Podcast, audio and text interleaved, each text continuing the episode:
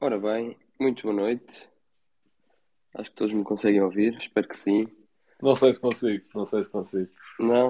Ah, Bom dia, boa tarde. maravilha, Boa noite. maravilha, vão entrando. Eu sou o Afonso Silva, estou aqui como, como host dos 78. Uma terrível Ah. decisão já agora. Exato, exato. Vamos ver ao longo do, do episódio. Ahm, portanto, hoje vamos falar aqui do, dos quartos da Champions, não é? Da, da noite de ontem e da noite de hoje. Ahm, Podemos só falar da noite de hoje, se quiseres. Já sabemos que Gil e eu também, não é? Como benfiquista e também o Canhoto, estamos aqui um bocadinho, ahm, um bocadinho aziados, não é? Um bocadinho a favor, não é? Exatamente. Olha, olha que pena, já viram? Eu acho, que, eu acho que a melhor competição de clubes é a Liga Europa, mas isso sou eu. Pois dá jeito. Isso vemos amanhã. Ora bem, eh, o tema pelo qual eu gostaria de iniciar era exatamente eh, não o jogo mais mediático em termos eh, futebolísticos de cá em Portugal, que foi o Benfica, provavelmente, mas sim pelo City Bayern. Ahm, começando por falar aqui com, com os jovens oradores ahm, sobre o que é que eles acharam da, da partida. Blanco. Ora, está bem. Posso arrancar eu, posso arrancar eu. Olha, em primeiro lugar, dizer que o Bayern é um atrasado mental. Posso já abrir isto aqui muito Ih, diretamente. começamos já, começamos Posso já. já abrir isto aqui diretamente, porque a partir do momento em que despedes Nagelsmann, ah, pá, uma semana, duas semanas, de jogares contra o City, um treinador que ainda não tinha perdido esta época na Liga dos Campeões, que limpou o PSG com uma facilidade tremenda e que, pá, tudo bem, estava até alguns acidentes de percurso da Bundesliga, é pá, mas acho que estava a almejar algo maior e é um projeto mais a longo prazo também, despedes assim um dos melhores treinadores jovens da atualidade, eh, e o Real Madrid também já está a buscar o olho nesse sentido, acho parvo. E depois é importante, muito importante elogiar Pep Guardiola, que eu critico muitas vezes em mata-mata, eh, em eliminatórias, vá, de Liga dos Campeões, eh, Uhum. porque às vezes pensa demasiado e inventa um pouco. Mas ontem, quase com quatro centrais, mete o Ruben Dias a fazer a, melhor a sua melhor exibição da temporada, mete o Bernardo a fazer das suas melhores exibições da temporada, Epá, e 3 era o Bayern, sem, sem qualquer tipo de, de questão sequer. O Coman não entrou no jogo. O Sané, de tal forma, não entrou no jogo que depois ainda levou um soco do Mané, por, por seu sinal, também não entrou no jogo.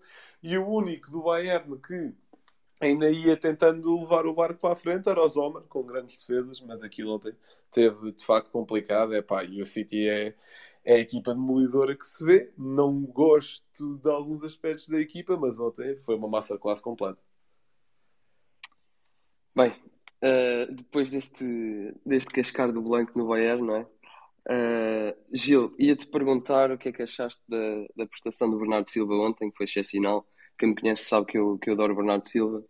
Eh, Guardiola disse que é um dos melhores jogadores que já treinou na vida, e isso para o Guardiola e para todos nós sabemos que tem muito valor. Eh, Gil, o que é que achas? Olha, eh, para já vou dizer que não vi o jogo, em, não acompanhei o jogo em direto, porque estava a ver, obviamente, outro jogo. Mais importante, então. exato, de, de uma importância muito maior, apesar de agora me arrepender de ter visto esse jogo em vez do, do City Bayern. Mas, eh, pronto, é a vida. Mas do Bernardo, olha, eh, não, lá está, não vi muito jogo, ouvi os comentários do, do Guardiola, eh, vi o gol que, que o Bernardo fez, que é um gol de cabeça, também é algo raro para, para ele, para o Bernardo. Uh, mas um bom gol, pronto, um bom cruzamento do Haaland e uma boa finalização. E aí, além desse, desse lance, vi também uh, aquela sequência uh, tirada do cinema de um, de um, filme qualquer de artes marciais em que ele faz quatro cuecas no mesmo lance.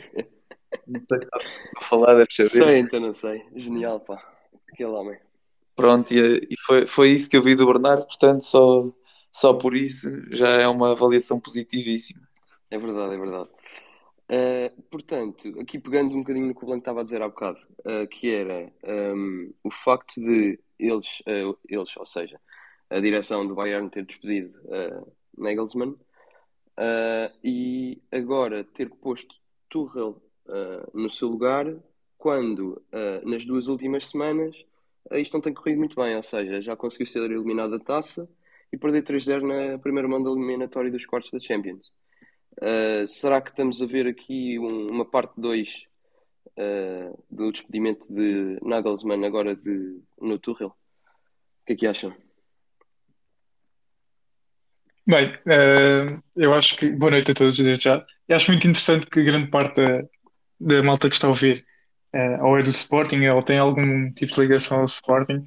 Portanto, há naturalmente aqui um desejo de regresso ao grande palco europeu branco, não à Liga Europa. Um, mas agora, pegando no, no assunto, é, é claramente o, o, pior timing possível para se despedir um treinador.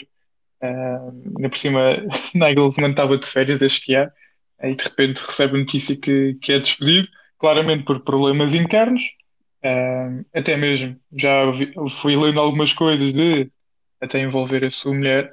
Uh, agora acredito que, nem que fosse por uma questão de orgulho, o Thomas Tuchel não pode ir para a rua. Uh, em primeiro lugar, porque isto não é a equipa dele. Uh, tu, todos os jogadores que vieram para o Bayern foram pedidos por Julian Nagelsmann. Sim, ele só herdou. Depois, exatamente. Pois, isto não é um Bayern como, como o Tuchel vai querer de certeza. E na próxima época vamos, vamos ver como é que irá jogar. Um, pois é, a eliminação da taça, pronto, dá para dar esse desconto. Porque começou bem o Tuchel, que ganhou 4-2 ao, ao Dortmund, 4-2 que se não me engano teve 4-0, portanto não esteve propriamente mal, mas lá está. Uh, acho que o Tuchel também não foi de certa maneira não foi inteligente ao ter eh, aceitado este, este trabalho. Claramente foi arranjar lenha para se queimar.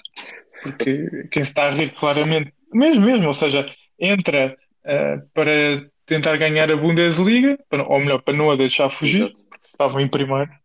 Uh, e sabemos que normalmente os jogos contra o Dortmund o Bayern vence. Uh, e depois tem este, este jogo difícil contra o City, né? e não é um City propriamente fraco talvez o melhor City dos últimos anos, porque ao fim de, vá, vou dizer, desde a saída do Agüero, arranjou um ponta de lança em condições, não é? Uh, e está muito forte o City. Não há um jogador, não visto ontem um jogador do City a fazer uma exibição, meu sim, ver. Sim, sim, sim. Todos os jogadores estiveram muito bem. Toda a equipa esteve completamente coesa. Um, não sei se alguém quer dizer mais alguma coisa sobre, sobre este jogo. Sobre este jogo, não, mas sobre agora um comentário do, do Rodrigo. Uh, o melhor City dos últimos anos, não sei bem se concordo, porque não te esqueças que é este City que ganha não sei quantas Premier Leagues seguidas, ou pelo menos várias Premier Leagues nos últimos anos. Sim. Portanto, não sei se é exatamente o melhor City, uh, mas é sem dúvida está ao nível dos melhores. Se bem que concordo. nos últimos anos na Champions não tem corrido muito bem, não é? A nível defensivo, aquilo às Exatamente. vezes era um bocado complicado. Lá está aquilo que eu estava a dizer há pouco. Sim, sim, sim, lá está. Eu acho que o Argel também já ganhou mais cabeça, não é? Eu, quando eu comentei o, o 11 inicial do City com o Gil, eu disse: tens quatro centrais. Um, e é muito interessante porque, de facto, três deles uh, podem jogar na lateral Uh, e é muito interessante que eu estou aqui com o SofaScore aberto, obviamente. E eles, eles metem o Stones quase como médio defensivo, nem tanto como lateral ou central. Mas o que é que o SofaScore percebe disto? Este time goal point, Claro, obviamente, então até já os levamos lá ao nosso, ao nosso, ao nosso passinho nem ao nosso... É? Exatamente. Tá bem, tá bem. Tem de defender as nossas claro, cores. Concordo plenamente. Ora bem, passando então, não sei se mais alguém quer dizer alguma coisa sobre este jogo. Não. Alguma declaração assim. Já chega, já chega do careca do City, pá, já chega. Para careca bem, já, então... já me chega ao Mateus, pá. Exato, exato, exato. Que fez uma ótima prestação hoje. Sim, no, no TikTok, pá, no TikTok. Exatamente. Vai fazer dancinhas também. Vai, vai, um dia destes. Um, ora bem, passando então para o jogo uh, que vai dar muito que falar uh, e que já deu muito que falar. Benfica Inter. Um, vou perguntar no geral, porque não, não me quero cingir a nenhum em particular. Uh, como é que acham que foi o jogo, o desempenho geral das duas equipas e depois já vamos em particular às, às várias peripécias. Eu sou o último a falar. Epá, por acaso gostava que fosse o Gil a começar. então pronto, Gil.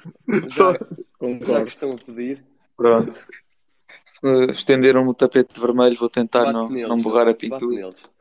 Uh, não, olha, vou começar por, por dizer que uh, discordo, se calhar, aqui com, com, os meus colegas de painel, a maioria deles, acerca do que foi o jogo, ou seja, uh, eles provavelmente vão achincalhar o Benfica uh, até não poder mais, mas eu vou dizer aqui que eu acho que a exibição não foi assim tão má como, como muita gente está a dizer.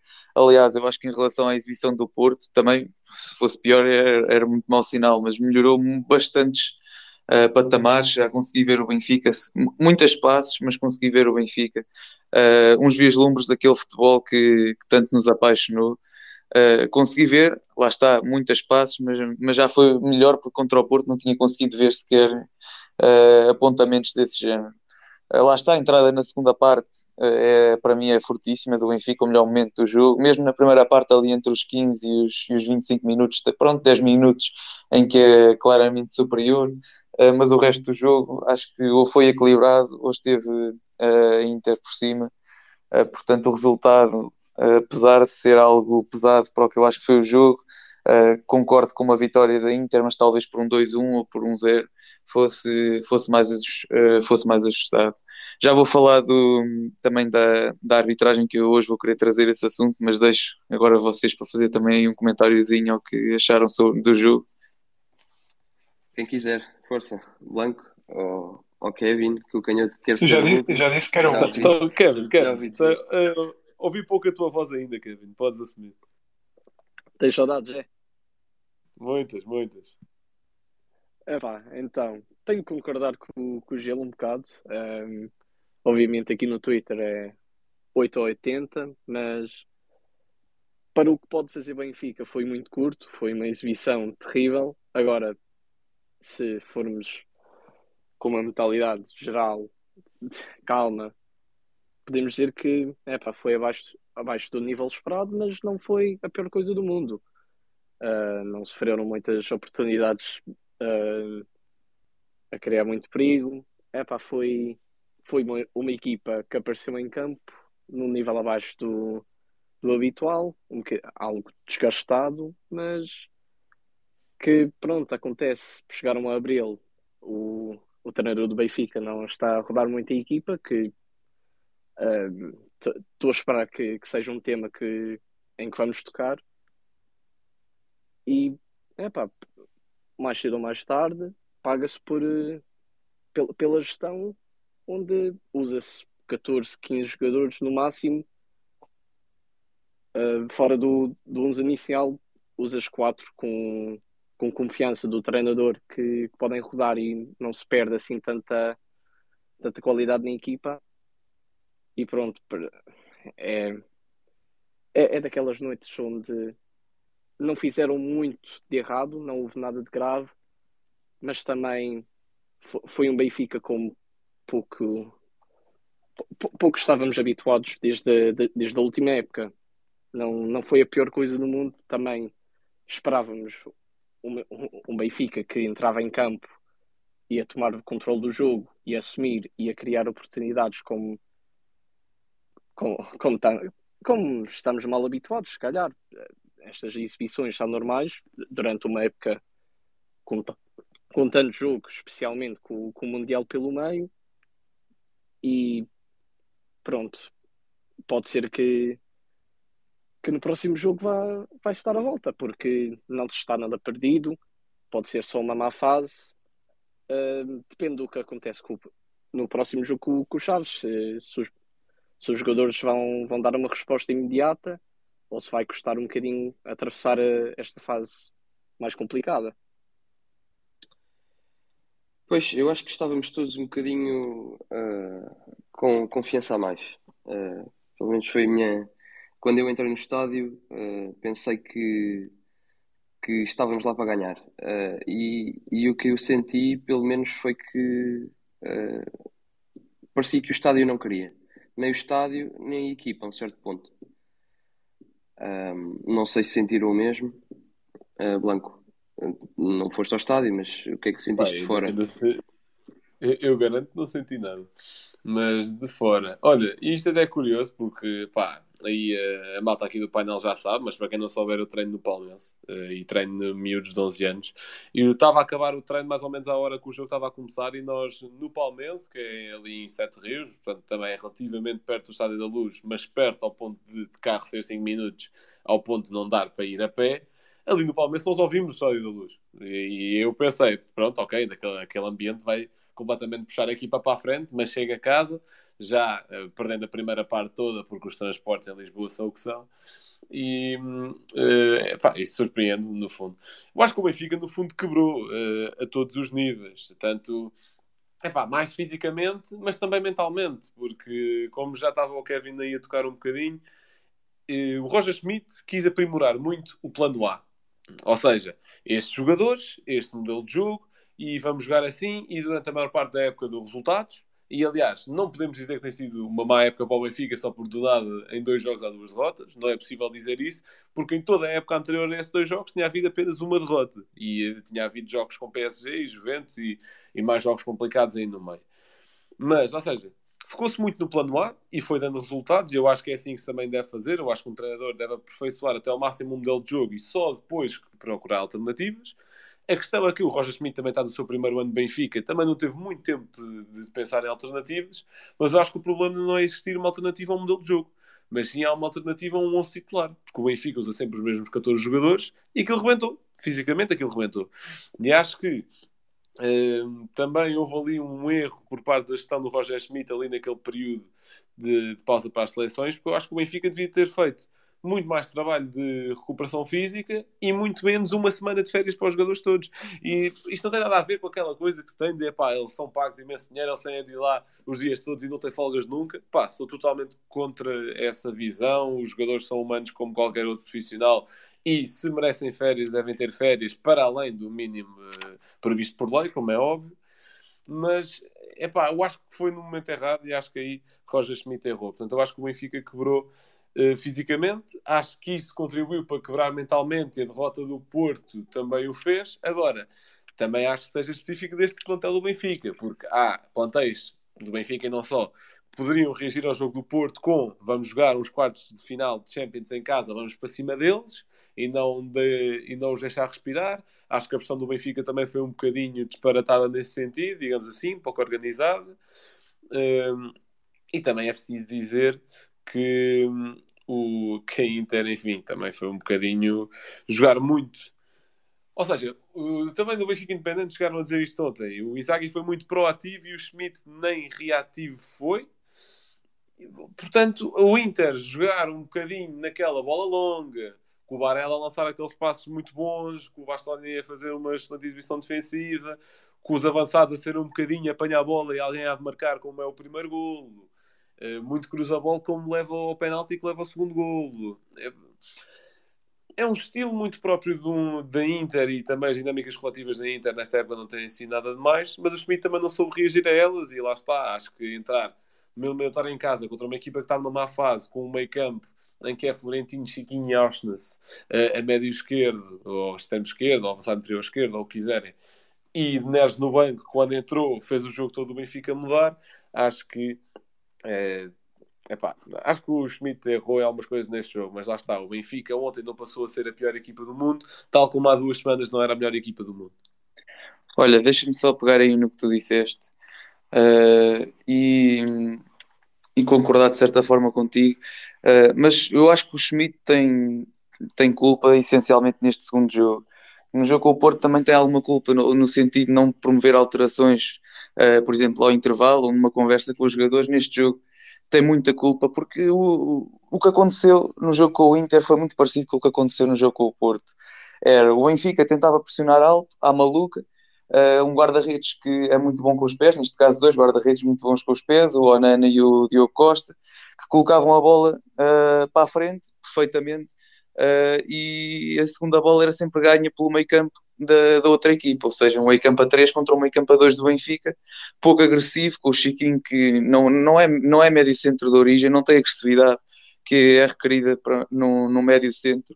Uh, e foi, foi, muito por aí, bola para a frente, uh, ganhar a segunda bola, transição, uh, e criar perigo. E foi assim que o Benfica perde uh, os dois jogos, sendo que no primeiro ainda consigo entender que o Schmidt não tivesse preparado, no segundo, conhecendo as Juventus como as Juventus não, a Inter como, como até eu conheço, que, é, que tem avançados que seguram bem a bola. Uh, e cujo, cujo jogo iria ser aquilo, não, não percebo como é que não toma providências, ainda por, ainda por cima vindo de um jogo em que lhe tinha acontecido exatamente o mesmo que viria a acontecer. Uh, portanto, acho que aqui o segundo jogo foi mais culpa de, propriamente do Roger Schmidt, nem, nem falo tanto da, da falta de. Da, da, inércia durante o jogo, não, não, não promover uma alteração, não, não, não conseguir mudar a ideia de jogo. Já, já nem falo disso, falo mesmo da abordagem ao próprio jogo. Acho que começou logo por ser errado.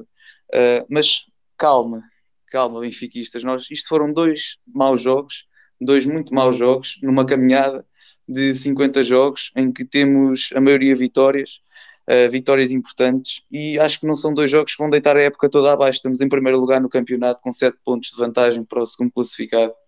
Uh, na Champions, uh, provavelmente estamos fora. Eu próprio admito aqui que não, não sinto que sejamos capazes de, de dar a volta em Milão. Uh, mas uh, no campeonato agora é focar as fichas todas, ir às chaves. Nós não tínhamos obrigação nenhuma de ganhar este jogo contra o Inter, uh, porque apesar de tudo é uma equipa fortíssima é uma equipa com mais qualidade individual que o Benfica, coletiva já é outra história, não acho que seja uma equipa uh, com melhor qualidade coletiva que o Benfica, isso, isso aí não me vão ouvir dizer, mas uh, individual é, sempre tem, tem melhores jogadores, é, é quase inegável. E o campeonato do Benfica é ganhar no sábado em Chaves, é colocar pressão novamente no, no Porto, porque vamos à frente e temos de, de jogar até ao fim o campeonato. A Champions Uh, vamos lá, vamos dar tudo o que temos, mas é difícil. É difícil, sim, senhor. Uh, Canhoto, o que é que achas? Bem, vamos a isto. Uh, bem, vendo agora também, uh, já tendo arrefecido um bocado a cabeça, né? mais de 24 horas para digerir isto. primeiro ponto, concordo muito com aquilo que o Gil disse. a culpa da derrota deste jogo é de Roger Schmidt, completamente muito mal planeado o jogo, muito mal mesmo.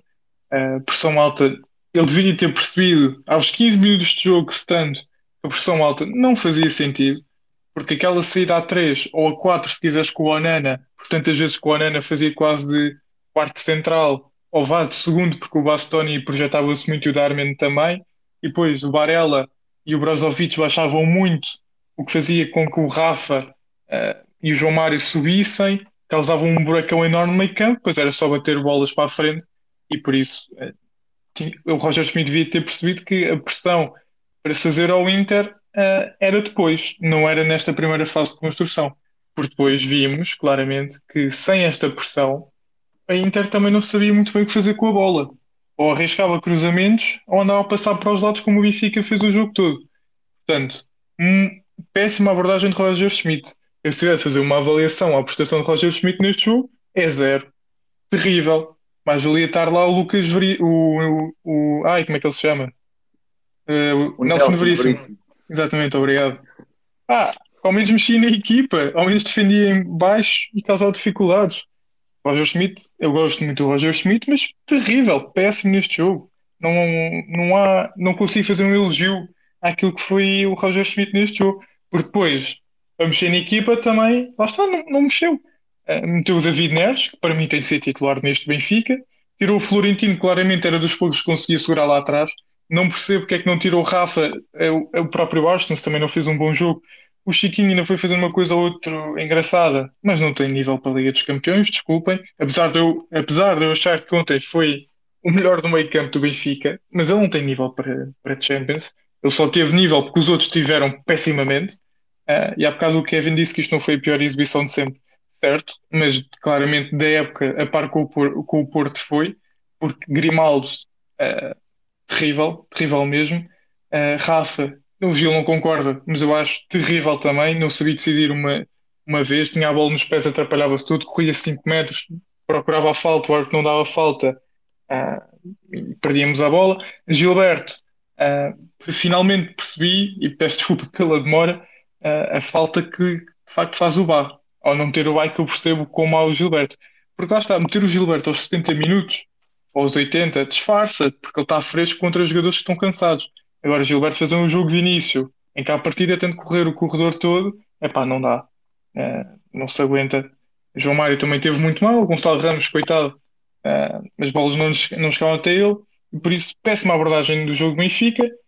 A equipa está claramente no limite físico, e por isso o Roger Schmidt vai ter de mexer em chaves.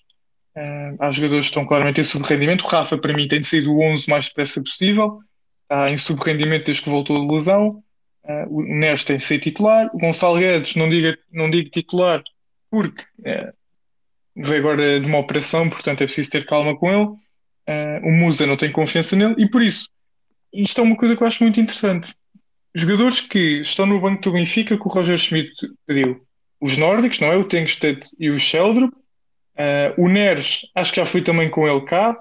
Uh, pá, o Musa não foi ele, mas ele gosta de meter o Musa, já vimos. Não sei se é por falta de opções, mas neste momento tem o Tengsted, ele não mete o Tengsted, põe sempre o Musa.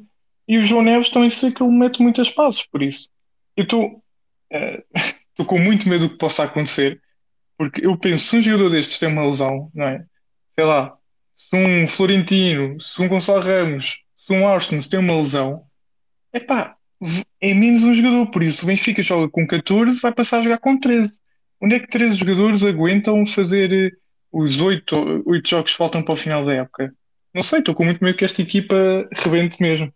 Um, também acho que, agora em contrapartida, que uh, pronto, foram duas derrotas seguidas, o que causa maior escândalo, é? porque esta equipa do Benfica tinha perdido um jogo frente ao Braga Uh, igual duas derrotas seguidas, percebo que causa, causa maior alarido para com os benfiquistas e para os jogadores também. Uh, por um lado, eu achava que isto poderia ter uma reação positiva de perceberem, pois é, nós afinal não somos imbatíveis. Isto após a derrota com o Porto, nós não somos imbatíveis, portanto, vamos lá acordar. Mas por outro lado, vê-se claramente que os jogadores tentam dar mais, mas não conseguem. Os jogadores estão no limite, claramente. E por isso, o Benfica, para mim, apesar do Roger Schmidt ter dito exatamente o contrário, uh, e, e há que reconhecer isto. O Benfica não tem capacidade física neste momento para ir dar a volta à eliminatória em Milão para depois estar bem no campeonato. Não tem. E por isso, para mim, rodava a equipa em Milão, a Inter não vai à procura de mais, claramente, a, Inter não vai à procura de fazer mais gols, vai, estar, vai jogar claramente no contra-ataque. Ah, abdicada Champions, quartos final, uma prestação muito boa, uh, tinha sido ótimo, perdemos um jogo, Epá, é vida. Vamos concentrar no campeonato que não ganhamos um título há três anos. Por isso, para mim, é apostar tudo no campeonato. Pá, e deixem lá a Inter passar, depois levam um amasso do Nápoles uh, e acabou. Mas tendo em conta que nós, época passada, fomos a Liverpool e marcámos três golos, se calhar agora contra o Inter seria mais fácil. O problema é que tinhas uma equipa muito mais fresca. Querendo ou não, o Jorge Jesus rodava muito mais a equipa do que, do que roda o Roger Schmidt. Meu, tu vais, jogar a, tu vais jogar a Anfield com o Tarapta a titular. Pois também é essa. Certo, aqui vai jogar, com, vai jogar uh, ao San Siro com ou o Giuseppe Meazza com o Chiquinho a titular. Fogo, é pá, calma. Isto agora tem dado para outra discussão. Estamos a pôr o Tarapta e o Chiquinho na mesma mesa.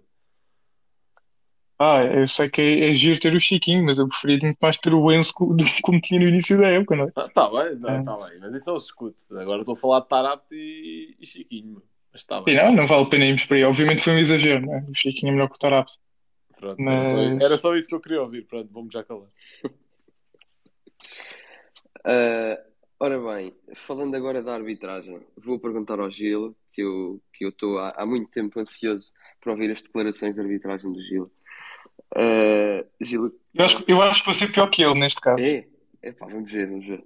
Uh, Gil, vou-te pedir para começar Uh, o que é que achaste sobre uh, o possível penalti sobre Gonçalo Ramos, de, do Bastoni, sobre a mão de João Mário, se era penalti ou não, uh, sobre o critério de arbitragem? Conta-me coisas. Certo. Pronto, em primeiro lugar, deixem-me só aqui dizer que eu sou uma pessoa altamente espe especializada em arbitragem. Aliás, Coitado. Quem quiser até pode perguntar ao Blanco, eu já fui a apitar uns quantos, uns quantos joguinhos lá com ele e ele sabe da minha boa prestação. Portanto... Sim, bem sei que os primeiros dois jogos bons, ao terceiro ou ao quarto, aquilo já começa a descambar. Pronto. Uh, mas uma, agora fora de brincadeiras, uh, uma arbitragem penosa de um árbitro que eu até costumo gostar, uh, o Michael Oliver, na, Premier League, até costumo uh, gostar das arbitragens dele, mas desta vez uma arbitragem muito má. E, e nem falo só desses lances, já lá vou. Uh, mas há, há pequenas coisas que, que durante o jogo que irritam um, um, adepto às vezes até mais que esses lances e que deixam qualquer um de braços na cabeça, de mãos na cabeça. Que, há, há, por exemplo, uh, o, um jogador do Benfica, agora já nem me lembro quem é que foi, logo no, no início leva um amarelo uh, numa situação foi de primeira Silva. Foi António Silva, exatamente. exatamente. Nem, ele nem, aliás, ele nem, agora estou-me a lembrar do lance, ele nem faz falta. Ele estica o pé, corta a bola, o Lautaro manda-se para a piscina e o árbitro dá-lhe amarelo na primeira situação em que, em que pode. Num lance a seguir, o Rafa vai em contra-ataque, solta a bola, leva uma trancada, o árbitro dá a lei da vantagem e depois não há amarelo.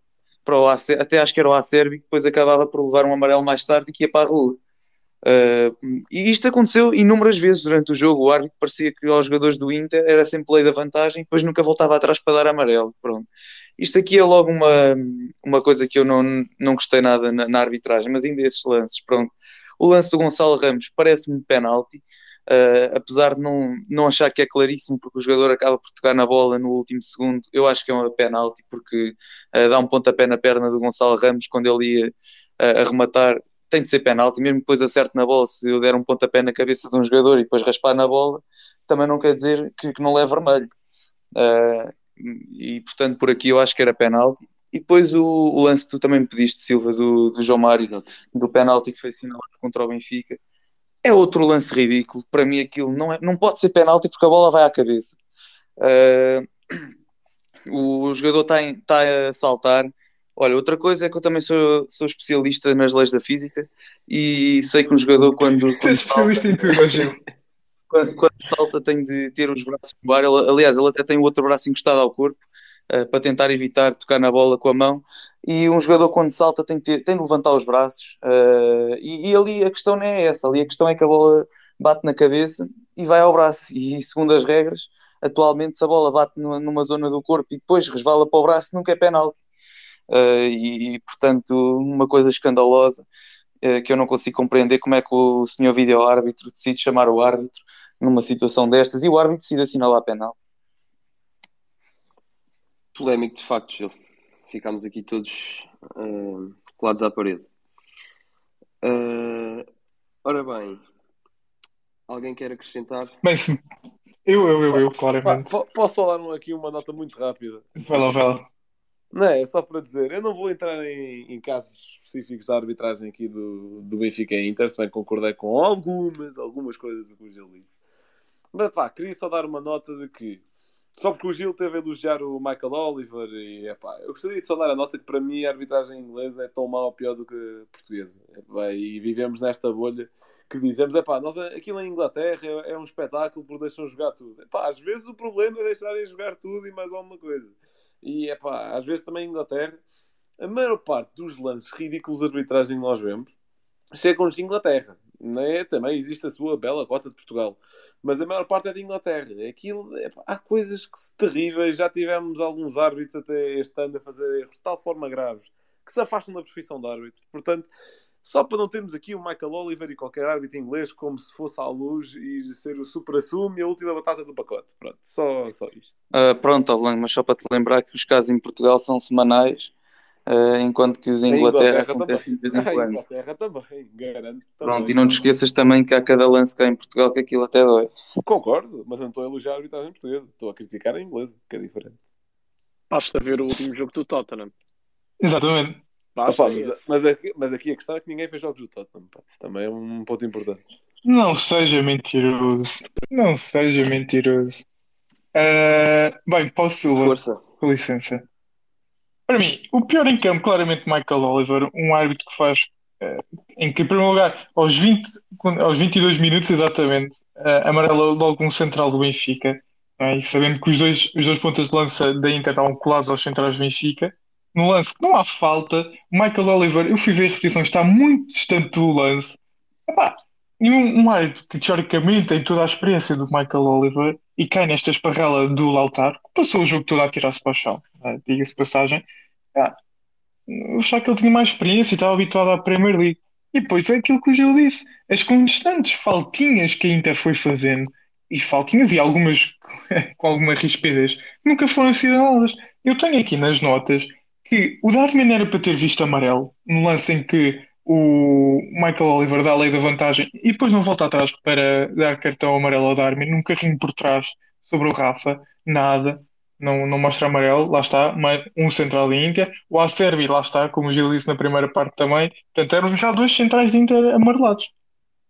Os lances capitais, ah, como é, como é que aquilo não é penalti? E aqui a culpa não é tanto Michael Oliver, percebo que o lance foi toda uma embrulhada, mas como é que o senhor Paul Van Bockel, que era o VAR, ah, não chama? E depois chama para o lance do João Mário. Porque se vocês repararem, quando há aquela mão do Darwin na, na área da Inter, acho que ainda na primeira parte, o, o Michael Oliver faz logo com os braços aquele gesto de nada, não houve nada. Neste lance, o Michael Oliver marca prontamente o canto. É que não faz gesto nenhum. O Michael Oliver nunca na vida passou pela cabeça que houvesse ali uma mão. Epá, e, e o VAR chamar por aquilo. Epá, enfim. Oh, oh, Rodrigo, desculpa lá interromper-te, mas eu acho que estou-me a lembrar desse lance que tu estás a falar na, na área do Inter. Aquilo não é só o, uh, o Darmian que, que, toca, aquilo é, são pai três gajos a jogar handball nesse mesmo lance. Não, não, é, é só, é só o Darmian. Ah, então, mas há outro lance na segunda parte em que pelo menos três gajos tocam com a bola na mão na, na área do Inter. Pronto, isso, só, só, para dizer isso. isso. Uh, e depois, pelo é, menos é dois muito... a jogar. Não, como é que ele disse? Pelo menos três a jogar bola, se calhar ou mais. eu, não, eu, não, eu, não me lembro, eu não me lembro desse lance. Mas depois, outra coisa ridícula, não é? Que gol da Inter, do penalti do Lukaku, e o Michael Oliver mostra amarelo ao Dzeko. Porquê o Dzeko? Qual é que é o critério? Porquê que não mostrou todos os jogadores que saltaram do banco? Porquê que é só um? Porquê que é o Dzeko? Porquê que não é o outro? Não, ou seja, é uma estupidez. Este, lá está falta de critério, uma falta de noção, uma falta de profissionalismo, sei lá, horrível, prestação horrível. Michael Oliver, espero que nunca mais arbitre um jogo da Benfica, fique pela Premier League pá, e que não manche mais eliminatórios da Champions, porque de facto é vergonhoso, vergonhoso este tipo de arbitragens. Ora bem, uh, Blanco já disse o que tinha a dizer, Gil já disse o que tinha a dizer, Canhoto já disse o que tinha a dizer. Kevin, o que é que achaste aqui da arbitragem? Diga logo o que tem a dizer também. Epá, eu não gosto muito de defender o Benfica até o fim do mundo como sportinguista, mas temos de dizer as verdades quando são as equipas portuguesas na Europa. Raramente somos beneficiados e, verdade seja dita, foi uma vergonha o que se passou ontem não vou bater muito na mesma tecla, mas eu acho que é um lance completamente ridículo e temos de continuar a, a esclarecer a situação. É que está literalmente nas regras que não é, não é penalti. E normalmente dá-se o benefício à decisão dentro de campo, mas não. O VAR chamou o árbitro para um lance claramente bem decidido, o árbitro ainda teve a coragem de reverter a situação e houve circo, sinceramente, houve só circo. Foi, foi, foi decisão atrás de decisão onde o Benfica, sinceramente, por vezes estava a jogar contra a equipa da arbitragem também. E há esta coisa de quando joga-se mal, não podemos criticar a arbitragem porque aí é arranjar desculpas. Não, quando, quando a equipa joga mal, não é arranjar uma desculpa. Há jogos onde joga-se mal, mas mesmo assim consegues um, um empate ou mesmo chegar a, chegar a vantagem. O futebol é assim, às vezes nunca é, não é, nem é sempre a equipa que joga melhor que acaba por ganhar. O campo não, não, não pode inclinar para um lado nem para o outro. O Benfica tem de ter todas as oportunidades possíveis de chegar à vantagem, de jogar e manter a sua posição no, no jogo. Então é completamente inaceitável que, que isto aconteceu, que tanta decisão foi contra, sem necessidade, sem, sem ser correto. E pronto, que, que não seja assim no próximo jogo, mas sinceramente vai acontecer porque uma equipa de Portugal nunca vai, vai ter o benefício da dúvida. É, é a realidade, que, que vivemos, mas sim, eu acho que não há maneira que, mesmo com clubismo, sem clubismo, com óculos, sem óculos, que alguém pode dizer que o Benfica ou que o Inter não foi beneficiado neste jogo e que o Benfica teve, obviamente, com dificuldades com, com a arbitragem, ainda por cima. Com, uh, logo a, a estragar a estratégia de jogo, uh, a condicionar um central como o António Silva, que, que normalmente mete bem o pé, está logo a, limitar o, o, jogador na, na linha defensiva. A impedir as transições rápidas do Inter são só, só pequenas coisas assim que logo estão a, a estragar a, a estratégia do Benfica, que não esteve perfeito, é pá, são detalhes importantes no, no fim do jogo. Claro, claro. São 90 minutos, não, não se pode ter um central, um, um jogador-chave uh, numa situação dessas sem necessidade. E foi acumulando, e não é uma desculpa, obviamente, mas afetou muito o Benfica, obviamente, quando houve tantos lances decisivos onde nada, nada corria ao favor. Uh, deixa só dizer Silva. uma coisa. Deixa, só, só que ao do que o Kevin estava a dizer, uh, que ele sublinhou, sublinhou muito bem que normalmente quando uma equipa perde as desculpas vão sempre para a arbitragem. Uh, pá, neste, neste jogo com o Inter, uh, como é óbvio, as desculpas não vão para a arbitragem uh, porque o Benfica de facto fez um jogo medíocre. Mas agora, quando uma equipa joga mal e as, e as decisões de arbitragem vão todas contra essa equipa, epá, ainda, ainda se torna mais difícil. Uh, agora, se me vierem, se, se, alguém me disser que me ouviu a dizer mal do Soares Dias depois do jogo com o Porto e que perdemos por causa da arbitragem, aí podem ter a certeza que, estão, que alguém está a mentir, porque. E olhem que é muito fácil ele não criticar o Soares Dias. Até acho que o Soares Dias faz a melhor exibição uh, que, eu, que eu me lembro de sempre dele, arbitrar o Benfica. Uh, nessa partida. Só houve ali um lance, mas isso já é ir ao detalhe, que é aquela mão do Florentino que não era mão e que leva amarelo logo no início do jogo, mas isso já é ir ao detalhe. Pronto, uh, mas, mas de resto não tenho nada a apontar ao Soares Dias. Portanto, uh, nem sempre just, se justificam as, as derrotas com, com a arbitragem. E acho que o caso do Porto foi um caso bem, bem claro. Canhoto, este... Sim, que isso eu também exato, exato. Não, eu ia, frisar, eu ia frisar ao contrário, que é a arbitragem dificultou o trabalho do Benfica, mas o Benfica tem 70% da culpa de não ter jogado bem neste jogo. A arbitragem dificultou, sim, ao Marlon António Silva não marcar um penalti que poderia ter dado o um empate, uh, amarelos que poderiam ter sido dados condicionavam os jogadores da Inter, mas embora a péssima exibição da arbitragem do Michael Oliver e da sua equipa, uh, nada tira o demérito àquilo que foi a exibição do Benfica. É assim, eh, as equipas grandes são, são às vezes beneficiadas ou não, não é? Não é por aí. Agora, uh, eu acho que uh, cada equipa não pode depender da arbitragem ganhando, ou seja, não pode depender da, da arbitragem se ganha um jogo ou não. tem que depender delas mesmas, da, da própria equipa. tem que jogar o seu jogo, tem que fazer os seus ataques, tem que fazer o seu papel defensivo, o seu papel ofensivo, de modo a que no final ganhe o jogo. A arbitragem está lá, pode ser uh, prejudicial ou não, uh, mas quer dizer, depender da arbitragem para ganhar um jogo, uh, acho que nunca se deve nunca se deve estar nesse papel, não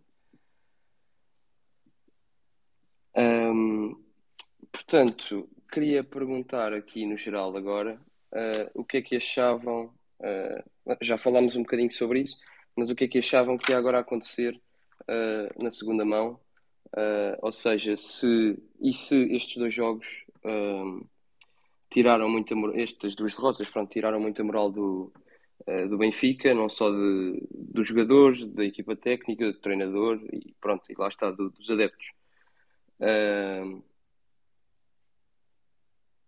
Epá, eu tenho a dizer que o Benfica que o Benfica vai a Milão virar eliminatório. E pronto, está dito. Não tenho mais análise nenhuma a fazer.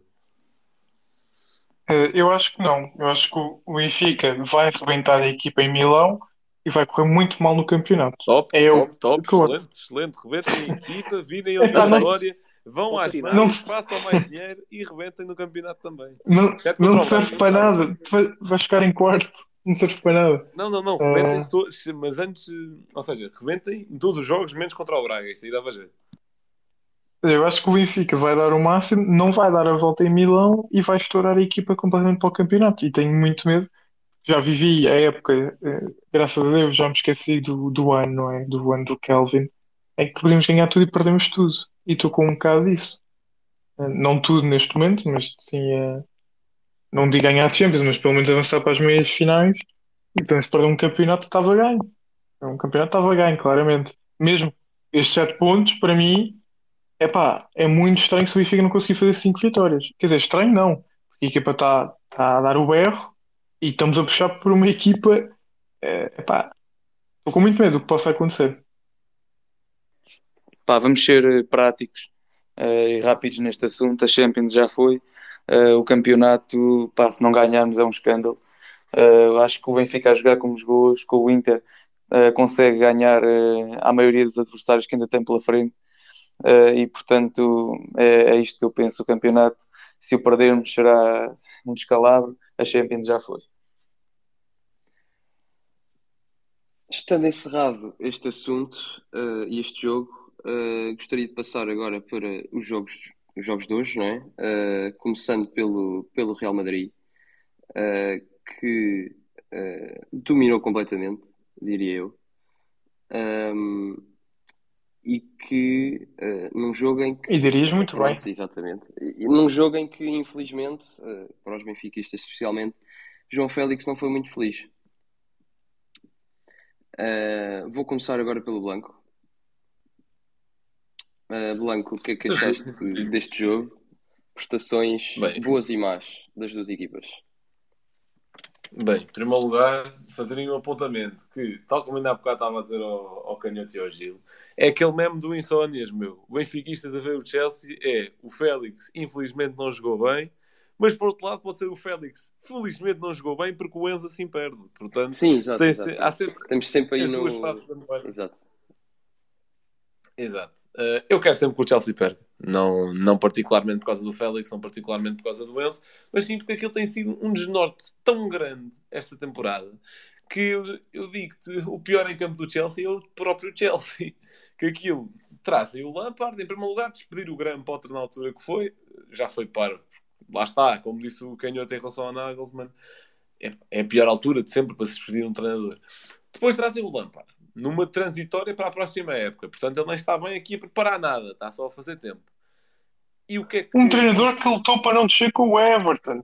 Um treinador que lutou para não descer com o Everton. Um treinador. Ai, tal, mas tem uma Champions no currículo, pois, porque o Tuchel assumiu aquilo a partir dos oitavos e ele fez alguma coisa de je- de jeito com aquilo. Sim, exato. E, e, portanto, no primeiro jogo para a Premier, aposta num 4-3-3, perde, desiste logo da ideia, aposta num 5-3-2, com, a com o Enzo a lançar Sterling e Félix, nos primeiros 20 minutos até resultou. O Real lá percebeu que aquilo era facilmente anulável, anulou e depois deu aquilo que dá sempre na Champions, que é Real Madrid. Pronto, mais nada a dizer.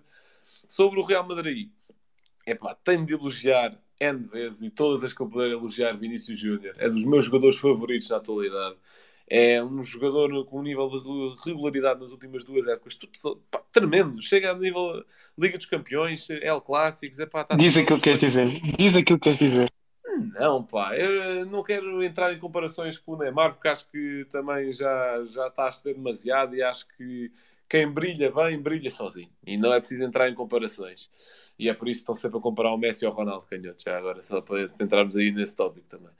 Mas, Mas epá, para mim não há comparação. Para mim é fácil. Qua- Quanto, quanto a Vinícius Júnior, pá, é, é algo estupendo.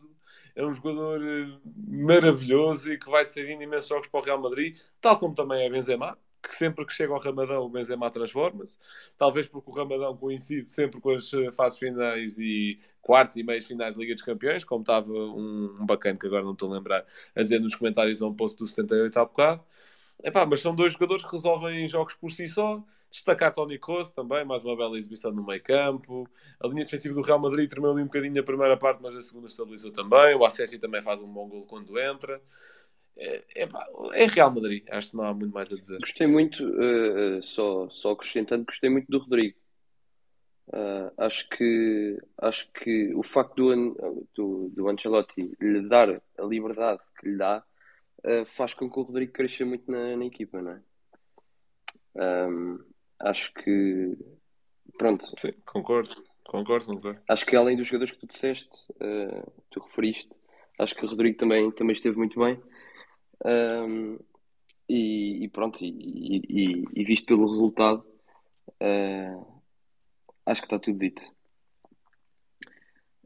Uh, Rodrigo, Gil, Kevin, força. Já, já está de, de pegar no, nos jogadores que gostaste mais, vou também fazer o mesmo uh, e falar no, naquele rapaz que, sim, que, que, se encontra no meio campo de cabelo comprido, croata, uh, que continua no auge dos seus, agora não tenho a certeza se 37, se 38 já. Uh, 38. 38, pois.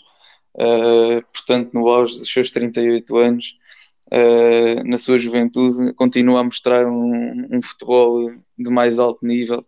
Uh, o Rodrigo até estava a comentar uh, durante o jogo que o, a agilidade dele com bola e sem bola a virar era, era uma coisa espetacular, ainda mais para a idade. continua a ser um craque com, com, os seus passos de trivela, por acaso não me recordo que ele tenha feito algum hoje, mas com, com, a sua magia habitual a distribuir, a passar, para mim foi dos melhores também em campo. Bem, eu, eu, gosto sempre de ir ao lado negativo, não é? E o Blanco disse muito bem, pior em campo de Chelsea, completamente, porque, e vou juntar ao Chelsea também Frank Lampard, porque é terrível. As substituições não fizeram sentido algum, porque, pronto, o Koulibaly sai meio tocado, entrou com o Corelha, depois, logo a seguir esta substituição, Chile vai para a rua, uh, e depois mete o Havertz no lugar do Sterling, pronto, se calhar Sterling claramente é que ele estava um nível mais abaixo uh, do Chelsea, não fez nada o jogo todo, e depois uh, tirou o Félix e mete o Chaloba, como é, como é que se diz o nome do homem. Está certo, está certo. Um, que é, para mim é um central altamente medíocre. Uh, não era titular no Benfica, nem de perto nem de longe. Uh, não percebo a não utilização do Aspilicueta, uh, sinceramente. O Fofana teve mal, a meu ver. Por isso, aqueles que eram os piores centrais disponíveis para o, para o Lampard ficaram em campo, Fofana e Chalobah, porque depois ele tirou o Tiago Silva para meter o Mount, tirou o Kanté para meter o Gallagher. não sei, não faz, não faz sentido algum as substituições do Lampard. o Chelsea muito mal organizado, não percebi o que é que era aqueles dois da frente. Claramente o Chelsea precisa de extremos puros, dois na frente não resulta, muito menos o Sterling, que é um jogador que não tem não tem sentido posicional uh, algum. Ele precisa de espaço para correr e estar a metê-lo no meio é claramente estar a jogar com 10. Portanto, terrível, abordagem terrível mais uma vez, e por isso, uh, quando dizem que o treinador não faz a equipa, pode não fazer, mas faz, tem uma quarta parte de culpa.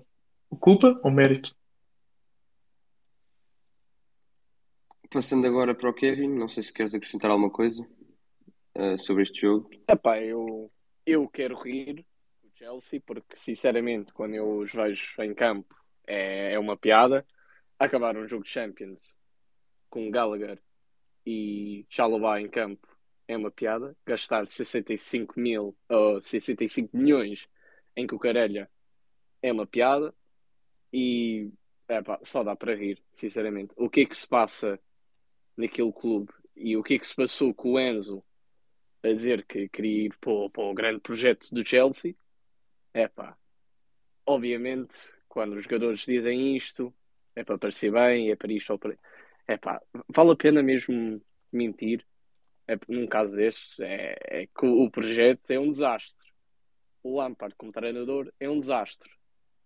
Encontrou o seu nível na, na Championship com o Derby.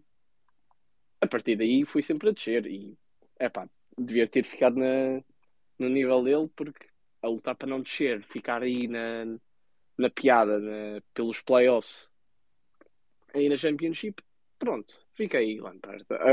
Agora, qual foi a ideia com isto tudo, com, com as contratações, com, com, o projeto? Isto nem pode ser chamado de projeto. Isto é um milagre que eles sequer chegaram ao, esta fase da Champions. É um milagre que eles estão no lugar em que estão da Premier League e mesmo assim não é muito alto. Entretanto, o Real Madrid não há muito a dizer. Eu acho que já tocaram em todos os jogadores, menos o, o Camavinga, que eu adoro até ver em, como lateral esquerdo, apesar de não ser a posição dele, faz dele a posição e acrescenta bastante. É, um, é um grande talento e daqui a nada de certeza que vai, vai assumir um papel no meio campo. Mas enquanto há tanta qualidade por agora, ele uh, claramente comanda um, lugar na equipa, só que tem de adaptar, porque tem jogadores como Cruz, Modric, por agora, que ele, ele tem azar em encontrar uns dos melhores do mundo ainda na sua posição, como um jovem talento. Mas, é pá, não há muito a dizer. Foi, foi uma exibição tipicamente Ancelotti e Real Madrid, enquanto o Chelsea foi algo péssimo e 2 a 0, sinceramente. Para quem não viu muito do jogo, vai pensar que não foi assim tão mal. É pá, foi. Foi. Teu-me piada, sinceramente, ver o, o Chelsea a tentar jogar aquela coisa que se chama futebol. Não, não são muito bons a fazer isso. E é pá, podia ser muito, muito pior para o, para o Chelsea, mas é pá, falta uma segunda mão. Não, não sei se o Lampard ainda tem confiança em, em ganhar, ou ainda melhor, se o, se o Duna ainda pensa que vão ganhar 3 a 0, se calhar ele estava a pensar na, na segunda mão já, quando disse aquilo, porque não sei. É um visionário. É, é mau. É, é, claramente. Ele, ele deve pensar que isto é futebol americano, não sei, que, que há tipo seis jogos na série, como, como o basquete, não sei. Isto assim não dá. E a maior ironia no meio disto tudo é que o melhor jogador do Chelsea parece-me ser o Enzo. E não digo mais nada. Declarações polémicas de João Gil. Não é melhor, é o menos mau. É o menos mau. Quem é o Enzo? A gente sei pá. Je ne sais pas, exatamente. Falando, não sei se querem uh, dizer mais alguma coisa sobre este jogo, ou se está tudo dito. Ahm, Olha, gostaria só de dizer que o Tom de Boli apareceu aí cheio de basófia durante a tarde, mas é pá, correu-lhe mal, sinceramente. pois foi, pois foi, é verdade. 3-0, não era que ele dizia? Sim, é para a segunda mão. Ah, Vocês é que não ok, percebem nada disto. ok. É para a segunda mão o 3-0. Bem, vamos ver se ele está correto, se é um visionário, se lê a sina, se lê as cartas, se lê a, a bola de cristal, se lê o que ele quiser. Ahm, ou se, ou se de facto aquilo não, não correu muito bem, mais valia ter estado calado. Ahm, passando agora para o próximo jogo, Milan-Nápoles, eh, vou ser sincero, não vi, porque estava ocupadíssimo a ver o Real Madrid-Chelsea. Uh, vou precisar aqui da ajuda dos, dos meus uh, compinchas e colegas e oradores e amigos um, aqui sobre este jogo. Vou perguntar sobre o jogo no geral, uh, sobre o que é que acharam. E confesso que também não estive muito atento. Estava agora, por acaso, enquanto falavam, a ver o resumo para também tirar eh, e vendo algumas coisas. Ah, e aquilo que é o gol do Milan é, é um contra-ataque impressionante. O Brahim Diaz está numa forma ah, ótima, está mesmo muito bem.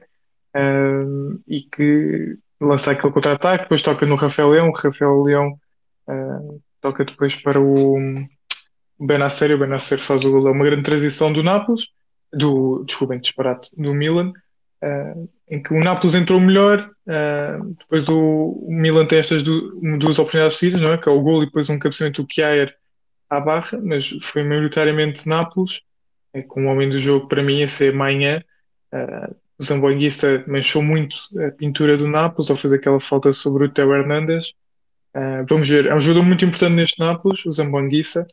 Ah, ele que o ano passado estava no Fulham, curiosamente subiu muito bem. Ah, jogador que vai fazer falta. Estou muito curioso e acho que ah, vai ser a segunda mão mais interessante, porque o Bayern City está arrumado, o Chelsea está arrumado, o Benfica também creio que esteja arrumado.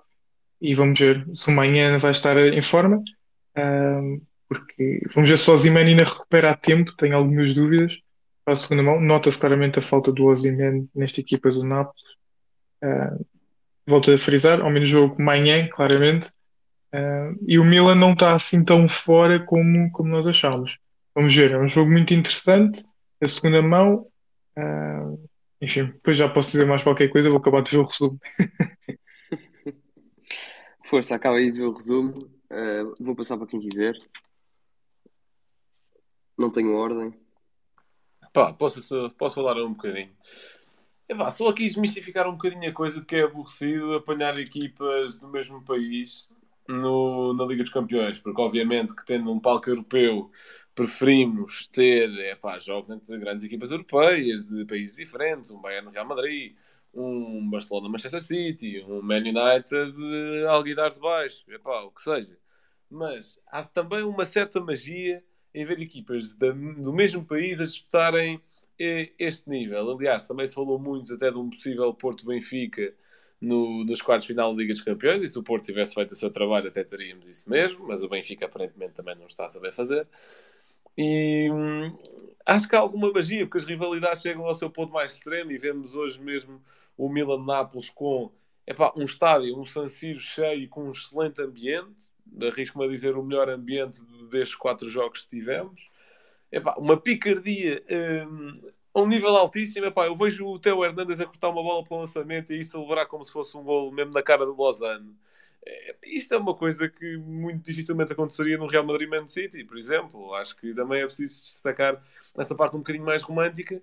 E não sei se é por serem clubes do mesmo país ou não, e é pá, querem ir para cima e querem ganhar a todo custo. Mas foi um jogo muito aberto, com imensas oportunidades. Uh, o Nápoles podia ter perfeitamente empatado o jogo, mas o Mike Manhã estava num, num dia excelente. E ter começado a ganhar logo ao primeiro minuto. Sim, sim, sim. sim, sim ganhar na, naquele lance do, do Kvaratskhelia, sim. Epá, e o Nápoles também se ressentiu um bocadinho tosse da falta do Osimhen, o que também é normal, está a ser um dos jogadores fundamentais desta época, mas acho que também existe uma certa beleza em ter jogadores do mesmo país. Milan com um grande jogo, e nota-se que o Milan já deixou para trás aquela má fase ali de janeiro e fevereiro, algo inconstante. Rafael Leão até teve a oportunidade de abrir o marcador isolado com, com o Redes, com o Meré, mas não conseguiu eh, fazer o gol, conseguiu partir uma bandeira ao canto, pronto, tem a sua piada. E, e lá está, acho que o jogo em Nápoles, acho que vai dar Nápoles, mas sim, principalmente vai ser um jogo muito aberto e o Milan não vai conseguir fechar aquilo, se calhar, da forma que lhe dava jeito. Muito bem. Uh, não sei se mais alguém quer, quer referir alguma coisa sobre este jogo. Eu não, não consegui bem ver o jogo, nem, nem o, o resumo como o Rodrigo, portanto, não, não, não sei assim muito mais o que acrescentar. Gil passa, Kevin, não sei se queres. Epá, não, não tenho muita coisa para acrescentar, até que já disseram tudo, especialmente sobre, sobre o caso de duas equipas do, do mesmo país a enfrentar. Eu, por mim, gostei muito. Eu acho que, foi, que este jogo teve o melhor que, que da Champions, igualmente com Manchester City e Bayern, por outros motivos, mesmo só do, da qualidade do jogo e da qualidade das equipas, mas Fico feliz em ver uh, duas equipas cheias de qualidade de Itália, que é um país que tem. Que, que, em, em, que estas equipas, ambos, uh, o Inter e, e o Milão, uh, neste caso, que estão, são gigantes agora a, a crescer de novo, que, que não temos visto há algum tempo nestas competições e estão, estão onde merecem e têm todo o talento e construíram grandes equipas para estar neste palco. Uh, os meio campos da, das equipas, por exemplo, são talentos que, algo underrated, especialmente o, o meio campo inteiro de Nápoles, um jogador como o Benacer que pronto, fez a diferença pelo, pelo Milão, que também não, não sendo da Premier League ou não sendo de, de um país que tem assim tanto destaque no futebol, mas tem toda a qualidade e mostrou hoje. Uh, de tudo foi um jogo bastante interessante. Obviamente o, o Nápoles não conseguindo jogar o, o seu jogo normal que, que temos habituado e Milan co conseguiu fechar bem o, o perigo de, de Kvaradona. Uh, em princípio, como não houve Ozyman e claro, é, é, é difícil não tendo um, uma referência como o Cimento na área, que é aquele perigo só na pequena área, mas também alguém que acrescenta tanto ao jogo completo da equipa, que desce também no relevado, que combina bem com em, em construção, vai sempre ser difícil, não há substituto para um jogador de tanta qualidade, ninguém tantas equipas queriam ter um, ninguém vai, vai, vai ter duas, a não ser que as Manchester City com e mesmo assim são jogadores diferentes de, com, com características diferentes. De tudo, Milão conseguiu uh, conseguiu acertar melhor na estratégia de jogo, aproveitar das lacunas da, da equipa de Nápoles sem aquela referência que ainda conseguiu uh, criar umas, umas oportunidades de, de perigo, sobretudo nos últimos minutos de, de loucos, onde o Nápoles puxou, como eu acho que pou, poucas equipas naquela situação onde há uma segunda mão, onde a exibição não foi assim tão má, puxaram até o último segundo, que eu acho que também é fruto de ter aquela rivalidade neste jogo. E pff, já disseram o Manhã que teve uma exibição louco de que, que eu acho que confirma que é um, um dos melhores guarda-redes neste momento e merece todo o destaque. E pronto, de tudo, se calhar não foi um não foi o, o jogo com, com tantos golos de, que, que, vamos ter dos jogos europeus de, desta semana, mas de certeza foi com muita qualidade que por todos os motivos, seja na bancada, seja dentro de campo, que foi o melhor que, que a Champions tem para oferecer. E eu acho que valeu a pena estar a trocar entre os dois canais para ver os dois jogos e, e de, tudo. Uh, foi um excelente jogo e eu acho que, que ainda está todo em aberto para a segunda mão, tendo Nápoles ou Simen ou não. E atenção que Nápoles vai, não vai ter o Kim. O Kim levou amarelo, não joga a segunda mão. Nem o Kim, nem outro jogador importante, que agora não, que agora não estou a saber de cor. Zambanguissa foi expulso. Ah, é isso, é isso. Sem, sem o Anguissa. Ah, pois, também tinha esquecido disso. Uh, bem, uh, não sei se mais alguém quer dizer alguma coisa, alguma declaração. Uh, se quer, não... quer dizer que amanhã é que é a competição a sério. Pronto, é só isto. Ah, pronto. Coitado. Não vamos comentar. Se não, encerrávamos aqui, dizendo só que desde que há dois, desde que haja dois jogos, não se sabem o que é que pode acontecer e como sabemos o futebol é feito de surpresas, portanto uh, veremos o que é que acontecerá uh, nos próximos jogos, uh, na segunda mão. E muito obrigado por terem ouvido, quem está aqui agora, quem já esteve aqui, quem estará depois no Spotify e acho que era isto.